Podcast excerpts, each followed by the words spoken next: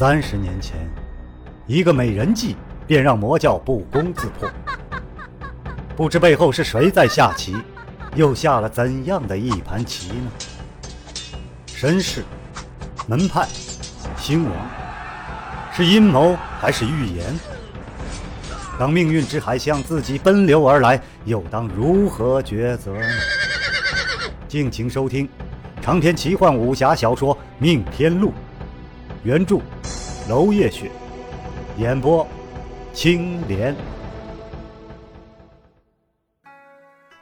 第六十八章，追。说时迟，那时快，平潇潇一手携着姚品仙。飞速的往密林的深处冲去，霍立行一惊，指挥着众人追击。只听数声爆炸，黑烟滚滚而来，众人只得退后，改从密林外包抄而去。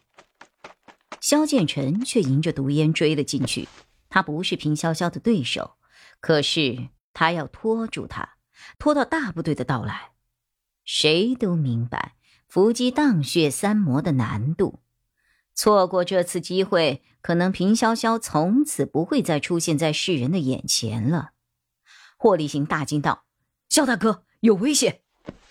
萧剑尘却冲他一摆手，孤身而入。密林之中痕迹不少，可辨别哪一条是真正的痕迹，却很难很难。萧剑尘哀叹一声：“月黑风高杀人夜。”果然，夜色是坏人的守护神呐。他只能选择一条最明显的有人经过的痕迹，前头有金光闪耀。萧建成好奇的拾起时，发现正是那只金凤。看来姚品仙慌不择路，连头饰都给碰落了。那荡妇现在怕是披头散发、屁滚尿流了吧？报！禀报狄圣座。青年的命天录有更新了，哦，哈哈哈哈哈！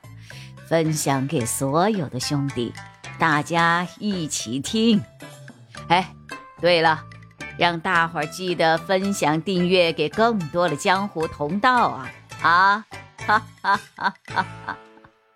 萧剑春洋洋得意，吹起了口哨，把这金凤揣进了怀里，总算是对得起童三四的款待了。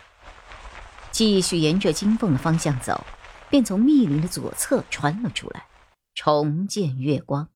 萧剑尘既然觉得月色还不错，但更美的是他千千念念的白衣公子林君。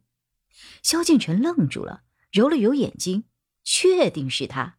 萧剑尘一声呼哨：“嘿嘿，大庄主，你不是去苏州那个那个什么帽子峰了吗？”林君咳了一声。追朱邪无忌追了回来，那你还不快跑？刚打过朱邪无忌，还能打卢初初？林君立住，愣道：“卢初初，转过身儿一直跑，那就是包围的缺口快。我又不是逃犯，为什么要跑？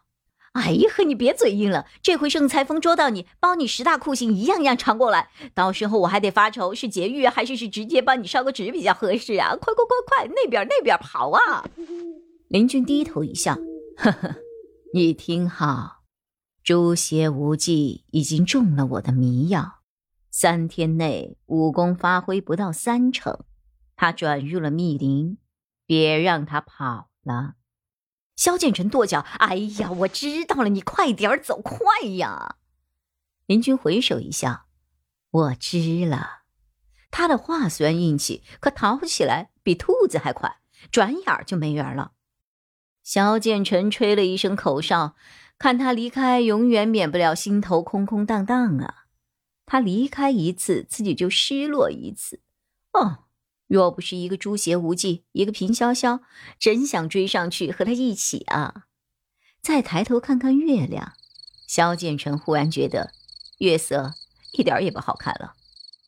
可容不得他多想，尖利的哨音响彻了夜空，伴随着哨响，一支金色的信号箭冉冉升起。萧剑尘浑身一震，就是发现平潇潇或者朱邪无忌的行踪了。他重归战斗状态，全力飞奔。那两个人一个都不能放跑，恶战即将开始。长篇小说《命天录》今天就为您播送到这里了，明天同一时间，敬请继续收听。